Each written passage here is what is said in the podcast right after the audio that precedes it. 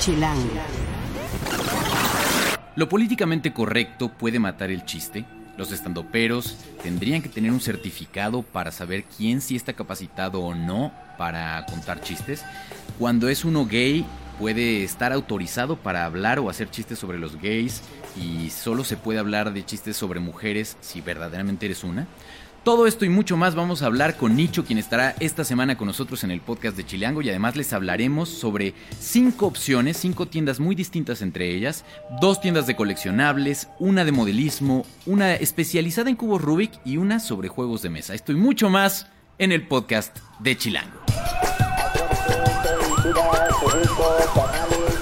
Chilango. Cine, conciertos, restaurantes, antros, bares, historias de ciudad, sexo, teatro, humor. Haz patria y escucha Chilango. Chilangas y chilangos, bienvenidos a otra emisión del podcast de Chilango. Qué gusto que estén por acá. Yo soy Juan Luis, me encuentran en arroba Juan Luis R. Pons en Twitter y en Facebook. Por favor síganme como Juan Luis Oficial.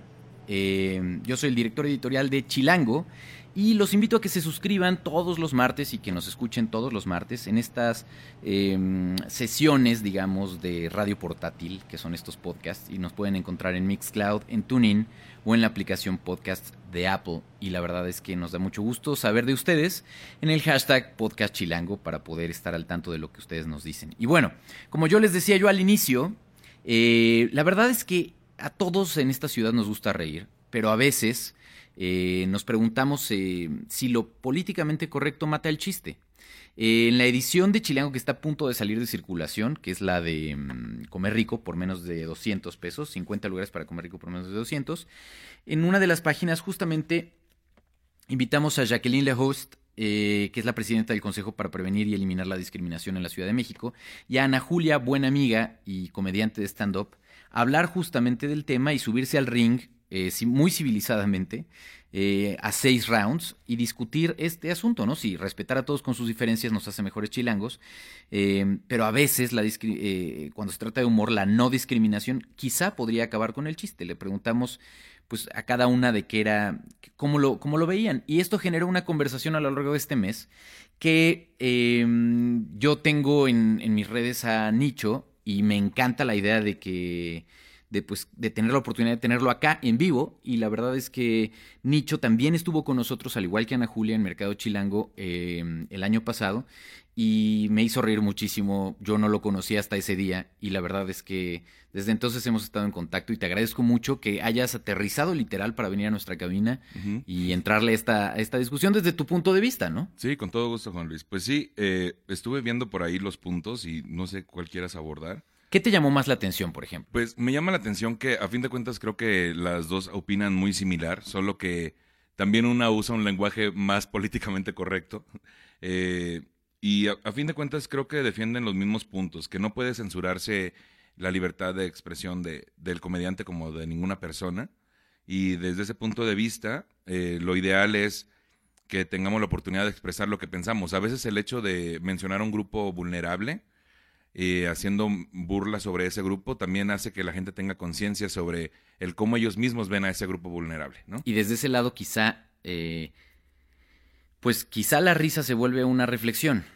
Pero, pero eh, hay un filo muy finito, ¿no? Entre eso y el bullying. Sí, hay una línea muy delgada. Creo que eh, aquel comediante que se justifica diciendo que es de humor negro es una línea muy delgadita, porque esa es la justificación principal. Se- es una línea muy delgadita entre, entre mm, realmente estar expresando su opinión y tratar solo de ser intransigente o de ser rebelde, ¿no? Porque, digo, todos los que estamos en el escenario, hagamos lo que hagamos, a fin de cuentas es porque honestamente nos hizo falta mucha atención, ¿no? En algún momento de nuestra vida. Eso es algo que todos ubicamos, ¿no? Es una realidad. Y partiendo desde ahí, eh, decidimos llamar la atención desde el punto de vista profesional o siendo, siendo líderes de opinión o, o- o generando risas o chistes muy inteligentes. Pero también es quien tiene la oportunidad de subirse al escenario y simplemente ser intransigente, ¿no? Entonces, por eso la línea es tan delgada. Pero a fin de cuentas, quien, tanto el comediante o el público que tome la comedia desde el punto de vista dramático, se está perdiendo una gran oportunidad de cubrir necesidades básicas del ser humano, ¿no? Que son, pues, el sentirse superior, el sentirse realizado, el, desde necesidades darwinianas, ¿no? De sentirse que uno es apto para reproducirse, que a fin de cuentas la, la risa es justo, en vez de señalar a alguien y burlarse de él para, para decir, no es apto para reproducirse, yo sí, la risa es ese dedo señalando a esa persona, ¿no? Entonces es, es por instinto nada más. Pero Entonces, también hay una parte de el que se ríe se lleva, ¿no? El que se ríe se lleva, claro. Claro, por eso tenemos tanto permiso de responderle a alguien que nos grita desde el público, ¿no? Este. Creo que, por ejemplo, yo, yo hago chistes sobre la comunidad gay, siendo gay. Yo hago chistes. ah, Recientemente saqué, a- saqué un chiste sobre Disney y, y me burlo ahí algo sobre, sobre una persona de color, pues, sobre la princesa y el sapo. Me, he burlado sobre gente de Oaxaca también, por la simple, el simple cliché de que ah, son de Oaxaca, ¿no? Eh, y a fin de cuentas tampoco es como que mi opinión esté muy cargada hacia ese lado, pero dentro de la oportunidad que tengo de expresarme, eh, permite que la gente al final diga, sabes qué, tienes razón, yo también pensaba de esa forma y ahora que lo veo reflejado en un artista o en un escenario, me doy cuenta del error en el que estaba, ¿no? A veces disfrazamos nuestro punto de vista para generar conciencia de la gente que está escuchándonos. Es real que nosotros, los chilangos, presumimos muchísimo que la Ciudad de México es muy de libertades y muy abierta. Yo, ustedes saben, pues escuchas que yo tengo mis dudas al respecto, ¿no? A la mera hora. Pero, pero sí tú, comparando los públicos, sí estamos más dispuestos a reírnos de nosotros mismos y de los otros eh, que en otras ciudades. Sí, definitivamente. O sea, así como... y no solo DF, te digo. O sea, creo, creo que el DF tiene esta... Yo siendo de Tamaulipas y viviendo aquí hace ocho años y, y siendo gay y aceptado desde hace, no sé, ¿qué te gusta? Salí del closet a los 17. Ahora que fui a Mexicali, por ejemplo, eh, me di cuenta de que, no sé, o ciudades como Durango, Torreón, eh, me di cuenta de que a veces a uno se le olvida, pues, la libertad que tiene aquí en esta ciudad, o tanto la libertad de expresión, y no solo de, de lo que uno dice en palabra hablada, ¿no? Sino en la forma de vestir, en la forma de cortarte el cabello, en la forma de, de- de dirigirte, de caminar, ¿Y de qué, hablar. qué viviste allá ahora que estuviste por esos rumbos? Pues, ¿Qué por te ejemplo, hizo darte cuenta de esto? no sé, fíjate que en Mexicali la rutina, la gente tomó muy bien el resto de la rutina, pero no sé, me topé con un comediante que abrió el show que casualmente iba disfrazado, o sea, iba bajo personaje, maquillado y con unas coletas y un corazón pintado en la mejilla y etcétera. Entonces yo le decía, ah, pues no me esperaba esto, o sea, pero gracias por venir a abrir el show. Este, esto no es stand-up, le dije, porque el stand-up es la opinión y si es sin máscara, si es sobre ti mismo. Le dije, ¿eres homosexual? ¿Eres, eres tran- transgénero? O sea, ¿estás en un proceso para ser transgénero o transexual? ¿O cuál es el punto, no? Entonces él me dijo que no, que él simplemente era actor y pues nada más. ¿no? Y así este personaje. Y así este personaje. Le dije, ah, perfecto, qué bueno que lo tienes claro, ¿no? Ya después como que me quiso aclarar el punto. Me dice, oye, te quiero aclarar nada más que yo no tengo nada en contra de los gays. O sea, yo no soy homofóbico, siempre y cuando no se me insinúen. Entonces yo me tiré la carcajada porque dije, no lo juzgué, pero dije, pues sí, a uno se le olvida que las ideologías eh, siguen siendo diferentes. Y estoy hablando de una persona de 23 años, ¿no? Eh, alguna vez en Querétaro también un, un compañero se me acercó y me dijo, pues sí, honestamente soy homofóbico. Dije, pues está bien, no te juzgo, pero sí se nota esa diferencia como que a uno se le olvida, pues. No sé si me explico. Porque Sí, yo- das por descontado. Sí, la das totalmente como algo irreal, fuera de tu mundo. Por eso cuando viene el Frente Nacional y que voy yo ahí al Ángel, no podía yo dar crédito que hubiera tantos miles de personas apoyando un movimiento tan, tan insensato, pues, y tan fuera de nuestros tiempos. Pero era mucha gente que venía de otras ciudades, ¿no? Que por Don- poner en contexto, era eh, la defensa de la familia, entre comillas, tradicional. Tradici- entre comillas tradicional, exactamente, entre personas de, vaya, de- Papá, mamá, papá, hijos. mamá e hijos. Eh, pero yo, yo primero lo vi como una broma, ¿no? Y cuando fui ahí a manifestarme pacíficamente en contra de ese movimiento, ya cuando vi, o sea, cuando me crucé el ángel, porque aparte estábamos separados por el ángel de la independencia, en cuanto me crucé y vi tantas personas eh, coreando una porra en contra de, dije, híjole, ahí sí me entró la vibra de, y esto sí está pasando. O sea, está totalmente fuera de mi realidad, pero está pasando. Entonces, para lo mismo, para la comedia, creo que eh, sí, no es lo mismo en, el DF que en otras ciudades. Y, y la limitante te la pone no, no solo la educación y el acceso a cierta información, sino también eh, cómo viven ahí su sexualidad o cómo viven ahí, eh, cu- cuál es su estilo de vida y cuáles son sus limitantes, tanto religiosas como de educación o familiares, etcétera, ¿no? Prejuicios a fin de cuentas. En, el ejercicio de la comedia y del stand-up, al final hay algún marco legal, o sea, algo de lo que preguntábamos aquí en, el ring, ¿no? Es decir, eh, es, es necesario regular a los comediantes y sus chistes para ver lo que sí se puede y lo que no se puede y de alguna manera entonces defender los derechos de los que se podrían sentir eh, afectados. Y tanto Jacqueline como Ana estuvieron diciendo sus puntos de vista. ¿Tú cómo lo ves?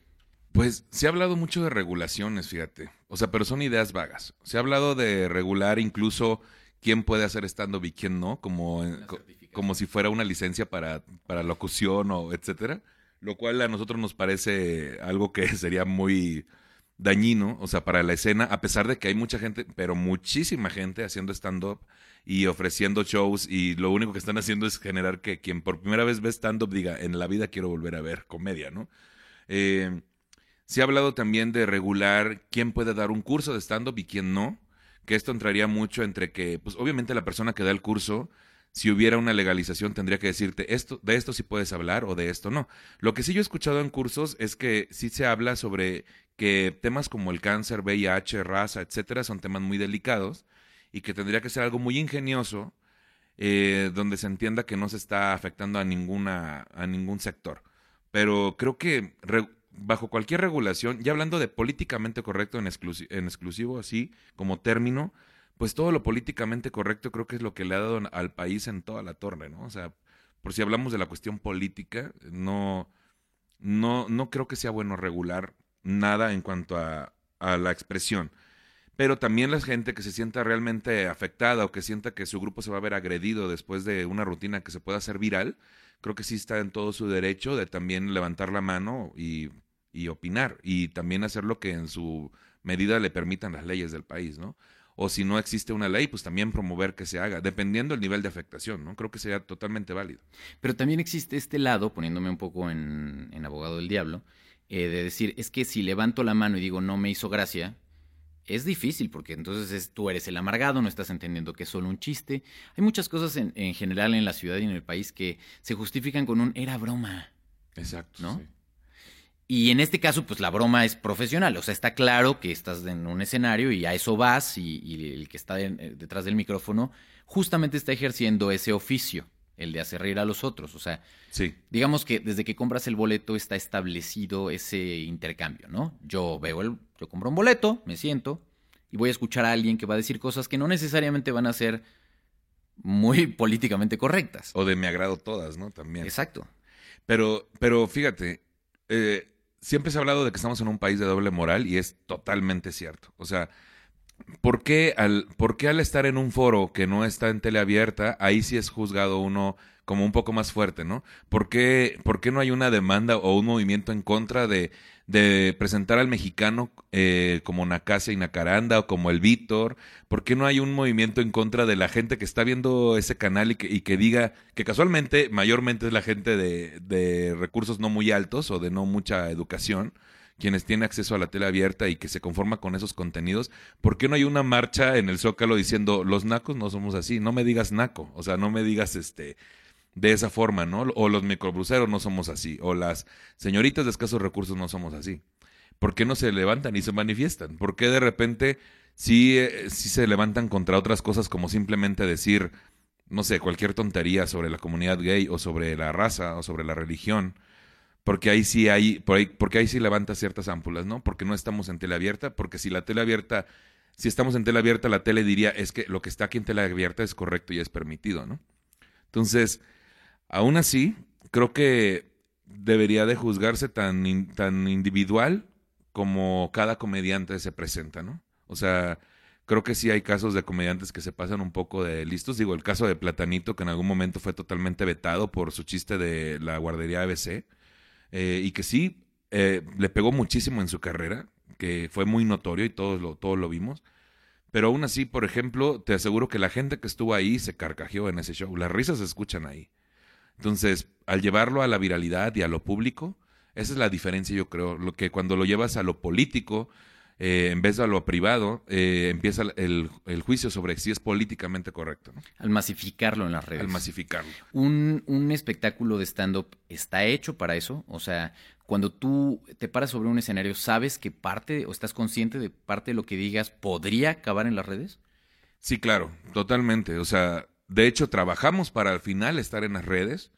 Lo ideal es llegar a grabar un especial, ya sea con alguna de las productoras, tanto Comedy Central como, como Blue en, en, en Netflix. Pero pero claro que también creo que falta mucha conciencia. Todavía no estamos muy conscientes del alcance que puede tener un video. Creo que Platanito en su caso no lo, no lo pensó.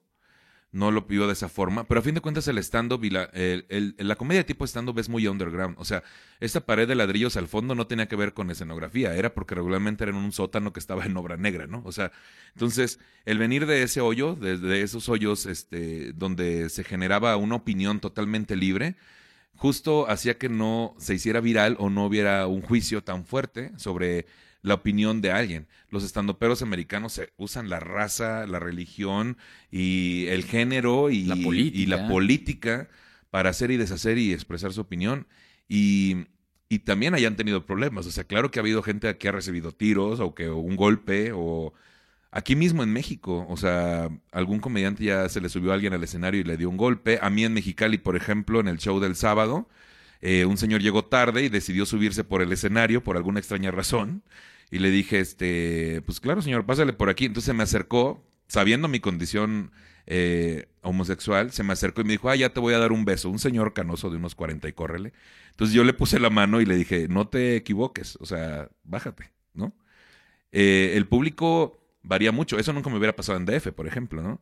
Eh, varía mucho de por región y por estado, por ideología, y todo tiene que ver, pues.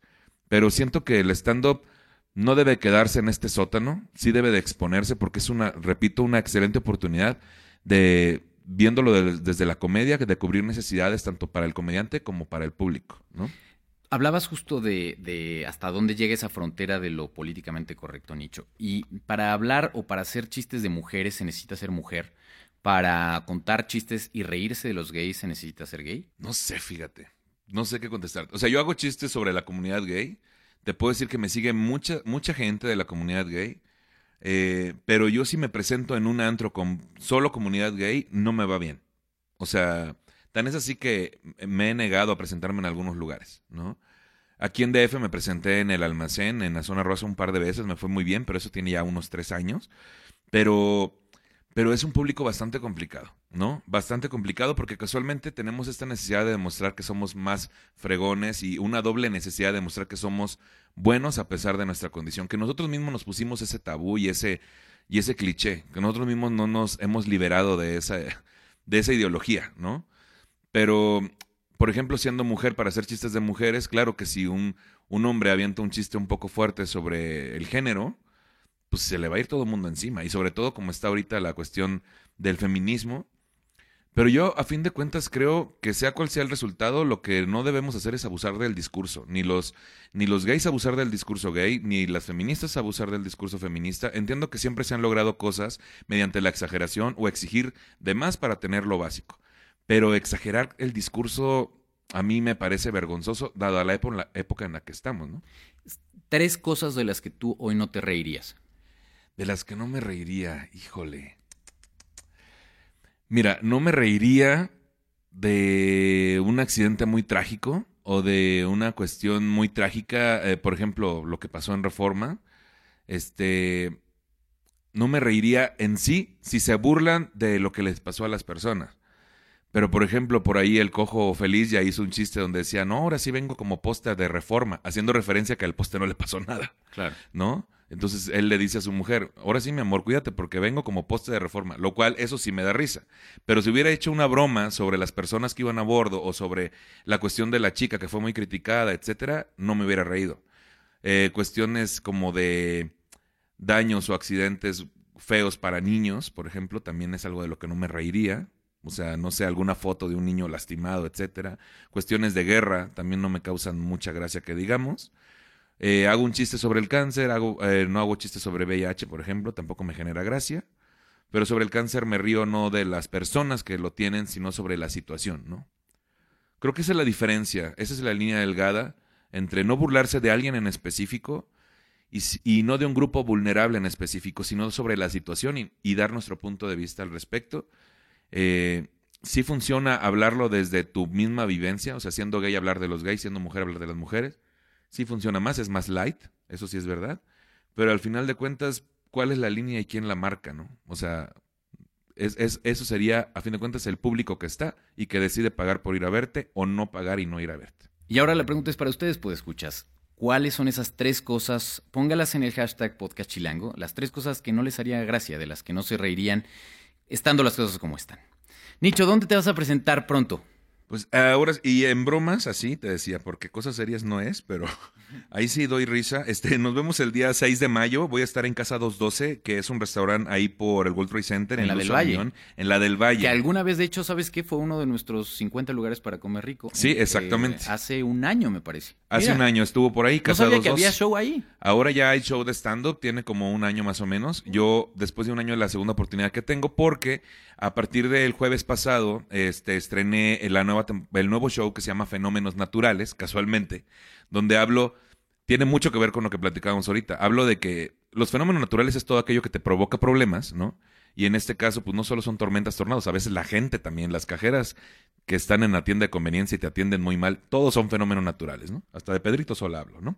Entonces nos vemos, el- nos vemos el 6, el 6 de mayo en Casa 212, en la del Valle.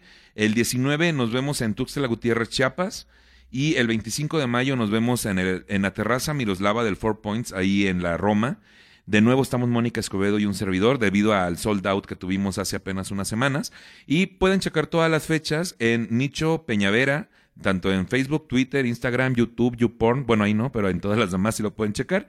Síganme y ahí vienen mis presentaciones. Y pues nada, esas serían las próximas fechas. Y en Twitter lo encuentran como dijo Nicho. Dijo Nicho, exactamente. Perfecto. Siempre es un gusto saludarte. Igualmente, Gracias por Juan. hacer, por pasar por acá y estaremos pendientes de las fechas. Claro que sí, muchas gracias a ti.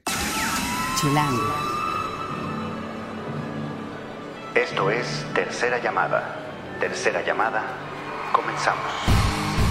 Si pasa en la ciudad, está en Chilango. Última semana del mes y tenemos varias actividades para aprovechar rumbo al tal cual Día del Niño, ¿no? Al niño, el niño real o al niño interior que todos llevamos dentro.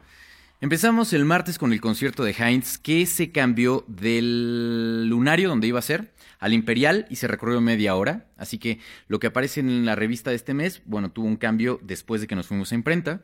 Eh, pero si ustedes quieren ver a las madrileñas, las, pueden, eh, las van a poder ver a las 9.30 de la noche. Y como les digo, en el Imperial.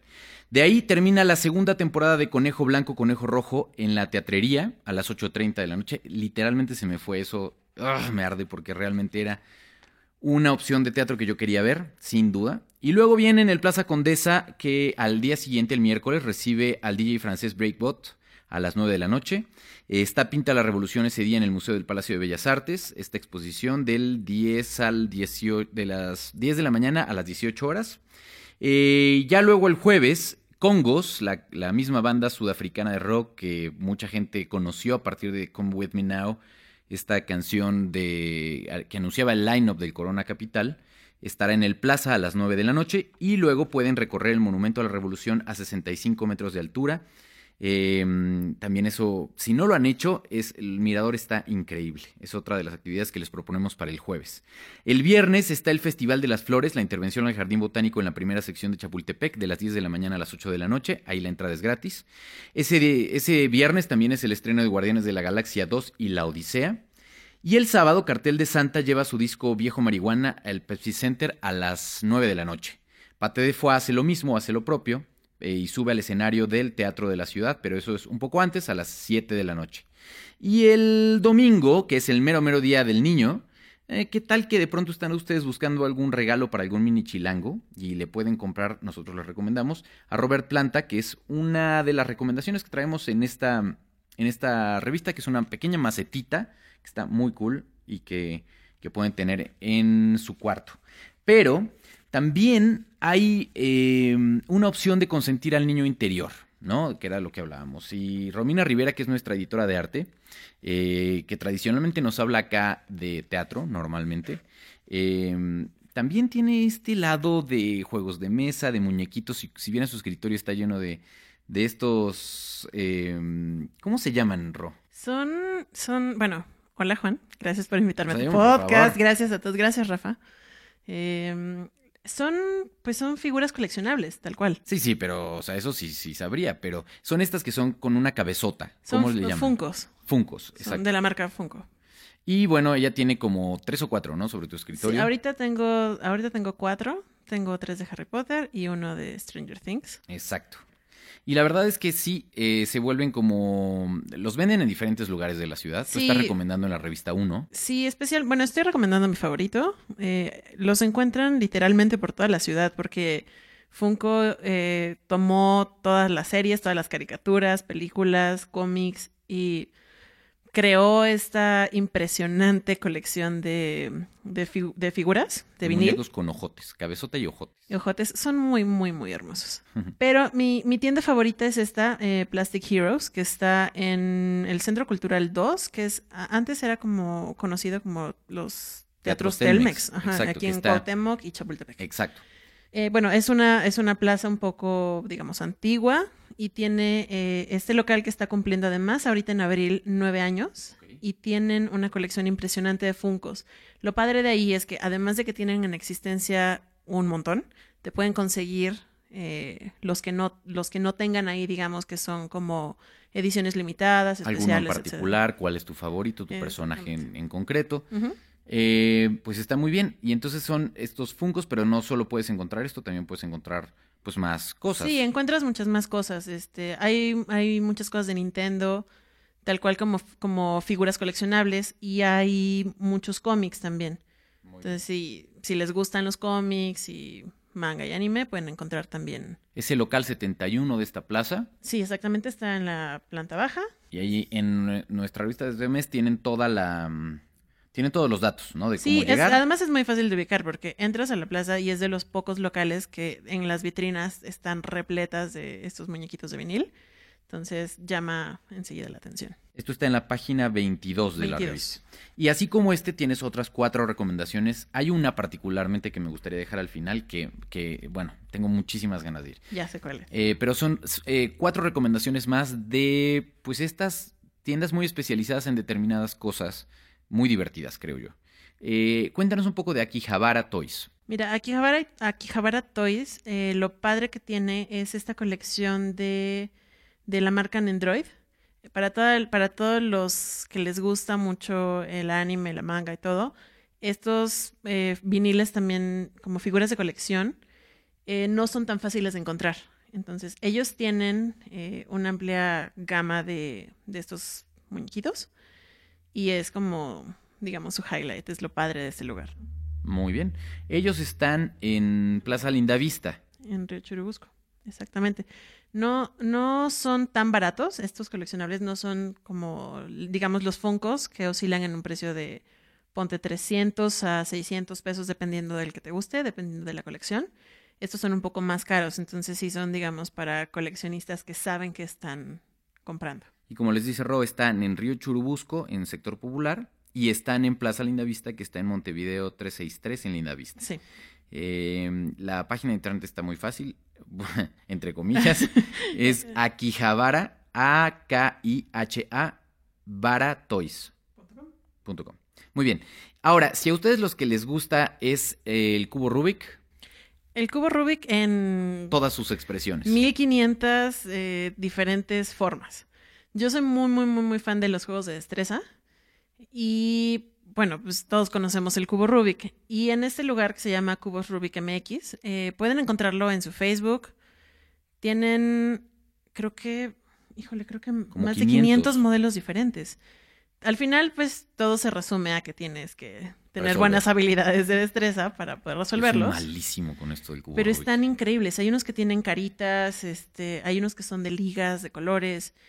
Y puedes, puedes buscar todos sus modelos en su página de Facebook. Y si quieres, puedes ir a verlos. Están en la nueva Friki Plaza. En en el República centro, de Uruguay. República Yo el Uruguay. otro día pasé por fuera de la nueva Friki Plaza y de verdad es, es, es increíble. O sea, el lugar está hecho como para llamar la atención así de ven, ven, entra, entra. Sí, Aquí sí, hay sí, dulces y candies y cosas. Y, y puedes perder toda tu quincena. No vayan. no vayan. es como esta isla legendaria de la película de Pinocho, ¿no? Donde, donde todos los niños se perdían. Sí, además, digo, la Friki Plaza, la primera, todo el mundo la conoce. Y esta no tiene mucho que la abrieron. Y ya empezó a, a llenarse de gente, de locales, que tienen cosas padrísimas. Mi, mi local favorito creo que es este de los cubos, porque si llegas y el mostrador está lleno de colores, lleno de formas, de figuras. Este es el local 133, Ujú. en Uruguay 17. Y de ahí, bueno, pues están muchísimas tiendas de modelismo hay en esta ciudad, ¿no? La verdad. Sí, sí, hay, hay- Tú elegiste una que está en Anzures, en. Tiers, esquina Leibniz. Eh, y dices, arriesgándote realmente en esto, que es la tienda más grande de la ciudad. ¿Es Sí, neta? de hecho, bueno, ellos se venden como la tienda más grande de la ciudad y la verdad es que yo no conozco una más grande que esa. Más grande y más padre, porque tienen todo perfectamente acomodado, perfectamente en su lugar. Entonces, a la gente que le gusta el modelismo, Seguimos hablando de modelismo, pues escuchas, no, no piensen ustedes. justo, justo por eso, a la gente que le gusta el modelismo, que le gusta eh, las casitas a escala o los aviones o trenes, es gente que le gusta el orden. Entonces, vas a esta tienda y encuentras todo en su lugar. Está Muy bien. increíble. Está muy, muy, muy, muy padre. Y tienen todo tipo de trenes, aviones, tanques de guerra, submarinos. Tienen de todo, de todo, de todo, de todo. Está muy Cool. padre. Es Muy como bien. para. Para. mm, Pues para armar. Sí, sí, sí, pero digamos que no, o sea, si te gustan los funcos, es difícil que a lo mejor te guste también. Sí. El modelismo Sí. es para otro tipo de. de- Sin duda, de otro tipo Es otro de tipo de niño, digamos. Sí, sí, sin duda. Y luego viene mi tienda favorita. Eh, a mí me encantan los juegos de mesa. Quienes han escuchado de pronto el podcast saben que es una de mis, de mis, de mis debilidades, yo creo. Me encantan los juegos de mesa. Y Romina encontró este lugar en Mixcoac, en Calzada de las Águilas 897A, que se llama La Pirámide. Es increíble. Y no sé por qué no ha sido. No, no, no, entiendo lo por qué no ha es increíble. A No ver, cuéntame un poco. Este lugar eh, empezó a vender juegos de mesa especiales, ¿no? Que no encuentras tan fácil en las tiendas comunes, como Juguetilandia, Juguetivici, no sé cómo se llaman, ¿no? Eh, traen, importan juegos de mesa y pues literalmente los clavados de los juegos de mesa saben que este lugar es una verdadera joya. Lo padre de este lugar es que no nada más eh, tienen la opción de que vayas y busques y compres. Ellos además, si tú quieres un juego, te lo consiguen, ¿no? Te lo traen en tiempo récord, que en otras, eh, en otros lugares donde venden juegos de mesa también luego se pueden tardar más ¿Qué? tiempo en traerlos. Como... Pues yo creo que depende de lo que estés buscando, pero tal vez en menos de una semana te puedan... Sí, sí, sí. O sea, digo, depende de lo que estés buscando. Además, ellos tienen como un catálogo bastante amplio. Y algo que te va a encantar es que tienen un espacio en la parte de atrás de la tienda donde te puedes sentar a jugar con tu pareja, con tus amigos, con tus hijos, hermanos, lo que quieras llevar, Y probarlos. y probarlos. Ellos te los prestan.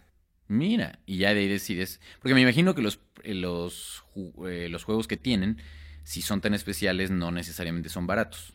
No necesariamente son baratos, pero tampoco son impagables. ¿eh? O sea, tampoco es que te acabes la quincena. O sea, si te compras 10 juegos, sí. Cosa tampoco que es que te acabes la quincena en eso. Sí, sí son pagables. Muy bien, perfecto. Está muy, muy padre y está muy divertido. La pirámide. Y ahí tienen entonces Plastic Heroes, La Pirámide, Vive Modelismo, Cubos Rubik MX y Akihabara. Aquí, Akihabara. Akihabara Toys. Cinco opciones para consentir a su niño interior por cortesía de Romina Rivera, que es nuestra editora de arte y a quien pueden seguir en...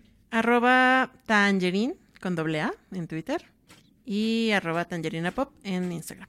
Perfecto, muy bien. Pues muchísimas gracias. Y bueno, vamos a despedirnos con esta canción que empieza a sonar, que es como With Me Now. Probablemente, como yo les contaba, si, si les digo congos, a lo mejor no ubican tanto a la banda, pero con esta canción probablemente sí. Y les dé una razón más para lanzarse eh, al Plaza el jueves a las 9 de la noche. Les recuerdo de volada nuestras redes, en Twitter, en Instagram estamos como chilango.com, en Facebook como chilango oficial, en YouTube como chilango y en Foursquare nos pueden encontrar a nosotros y a nuestros tips en chilango.com. Toda la conversación la ponemos en el hashtag podcast chilango. Ahí espero por favor que pues compartan su podcast de confianza ahora que ya están más felices de que ya está restablecido nuestro link en, en los podcasts de Apple. Pues por favor muestren su entusiasmo y compartan con quien más confianza le tengan este podcast eh, con el hashtag podcast chilango y ahí estaremos viendo lo que ustedes ponen. En la producción estuvo Rafa Met Rivera, en el en la asistencia de producción estuvo Alex López. El diseño de audio es de Omar Morales. Hagan patria, jueguen muchos juegos de mesa y escuchen Chilango.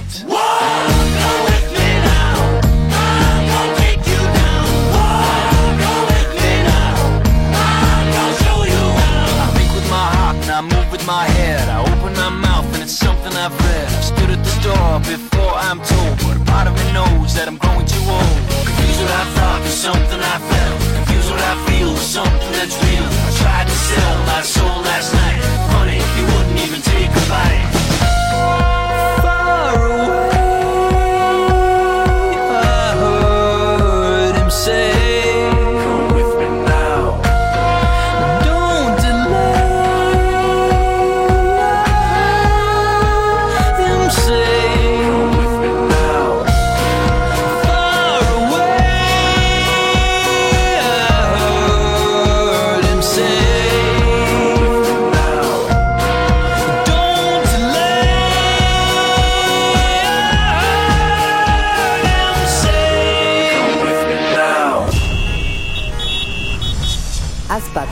Y escucha Chilango.